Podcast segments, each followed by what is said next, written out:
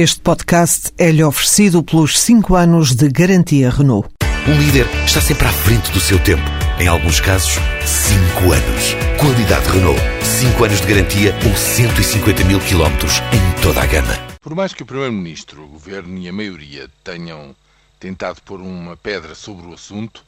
o tema da possível subida do salário mínimo nacional continua bem vivo na agenda dos parceiros sociais.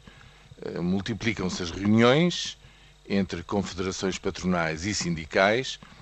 e dessas reuniões saem posições diferenciadas. Não seria de esperar outra coisa, não só entre as diversas perspectivas do lado patronal como sindical,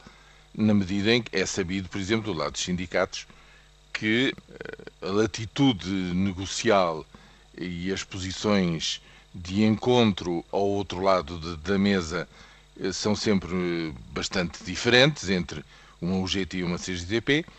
e, eh, enfim, no, no lado empresarial, cada empresa jamais se livrará desta contradição, que é de, na sua empresa, querer manter os custos salariais o mais baixos possível, enquanto gostaria que todos os seus concorrentes subissem os salários o mais possível, na medida em que isso criaria, evidentemente, mais procura para os seus próprios produtos.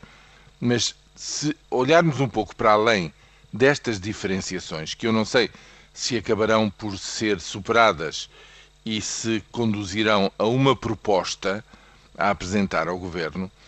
pelo menos há aqui, digamos, uma posição que me parece muito importante no momento em que vivemos.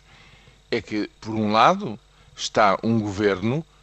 que apresenta e faz passar na Assembleia da República um orçamento que nos diz basicamente que para atingir os objetivos dentro do quadro do programa de estabilização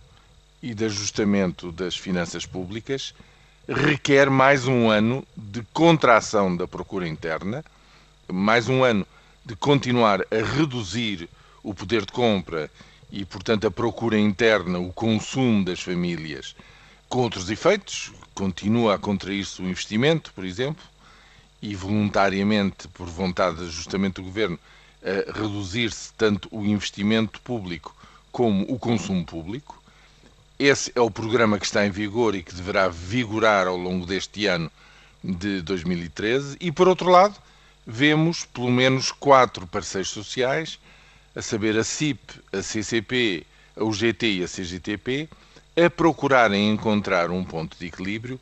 para fazer justamente o contrário. Com o sentido de dizer, não chegamos a um ponto em que a despesa tem que voltar a começar a crescer de uma forma muito moderada, não há margem para mais, mas o sinal contrário está dado no fundo como tema básico